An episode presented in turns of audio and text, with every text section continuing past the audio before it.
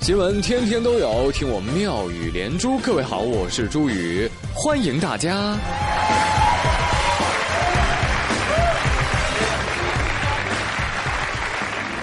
今儿早晨啊，我来上班，嗯，好困呐，要上有态度啊，你们知道的。哎呀，很累呀。哎，领导加个奖金呗。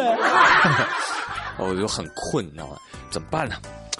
哎，我喝咖啡。哎，速溶咖啡，朋友们别误会啊！一般呢，我不会喝这玩意儿，哎，看不入眼儿。我呸！是吧？呃，但是还得喝，不是？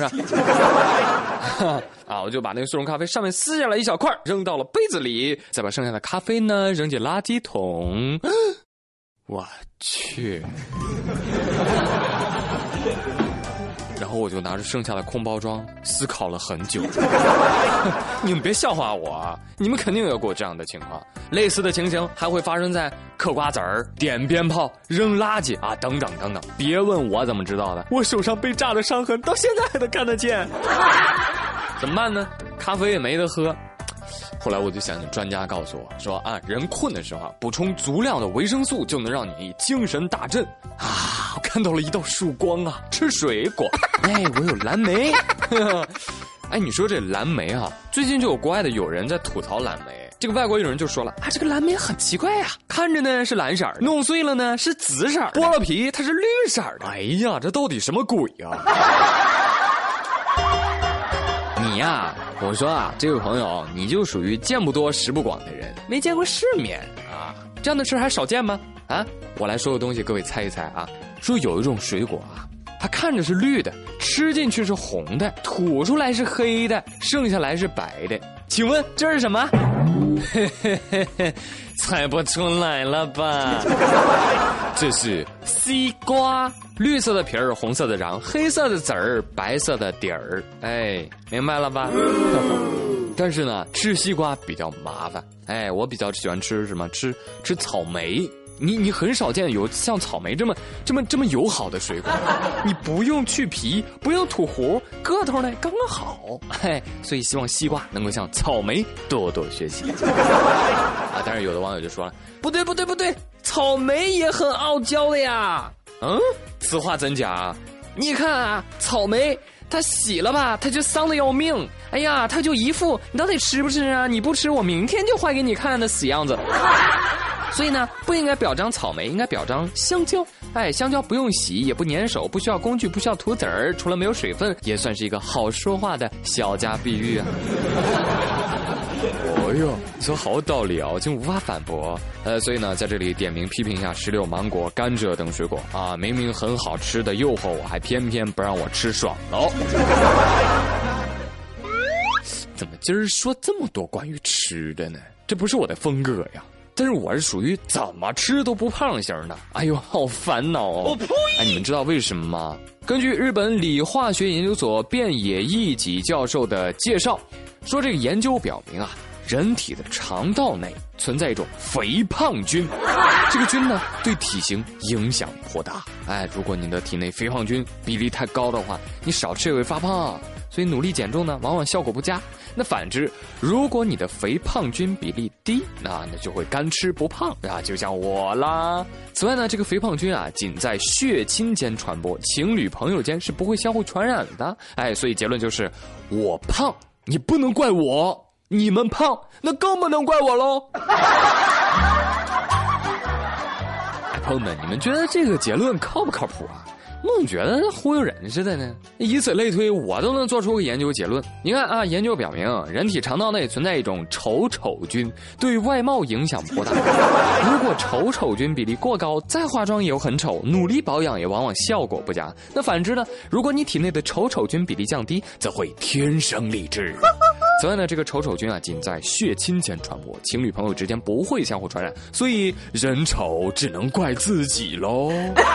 啊，所以我觉得这个日本教授的结论哈，您就听着一乐呵吧，放心大胆的吃吃吃，反正肉不长在我脸上。好，话题再说回来啊，其实有一种胖，我不知道你们知不知道，有一种胖叫做父母不觉得你胖。像我同事小胖就说了：“你知道吗，朱宇？当我终于下定决心控制体重的时候，娘亲又给我夹来了一块红烧肉，说：‘儿子，你一点都不胖。’然后我就呵呵高兴的吃下去了。对呀。”父母都心疼孩子嘛。最近有一项英国的研究就发现，与高估相比，家长们更容易低估自己孩子的体重。当客观的指标显示孩子明明已经超重的时候，有一些家长依然认为他们的孩子一点儿都不胖。小朋友说了：“那这也不尽人呐！我每次出去买衣服的时候，我就会受到我爸妈花样的羞辱。哎呀，你这个样子别乱挑了啊！你只能买 XXL 的。”但是，一到吃饭的时候，他们又化身朋友圈的营养专家。什么？你不吃这么营养的东西？你不吃？有时候我也挺同情胖子的，好辛苦啊！我也不知道该怎么安慰你们啊！我知道，当一个人很辛苦的时候，但是他听到了比比他还辛苦的人的事儿，他就会很开心啦。所以我决定啊，给你们讲一讲比你们还辛苦的人，那就是浙江人民。你知道住浙江有多不容易吗？啊，从四月二号开始，他们每天的温度如下：三十五度、十四度、三十一度、十八度、八度。哎，如果你的浙江朋友失联了啊，有如下几种可能：一、热死了；二、冻死了；三、冷热交替折磨死了。这鬼天气还真是哈，而且发现全国范围都这样。感觉吧，一会儿是夏天压倒了冬天，一会儿是冬天压倒了夏天，春天呢就像一个拉架的，又不够面子，只能袖手站在一旁，就这样的笑。啊，当然，据说在有些地方，春天已经被冬天和夏天合力干死了。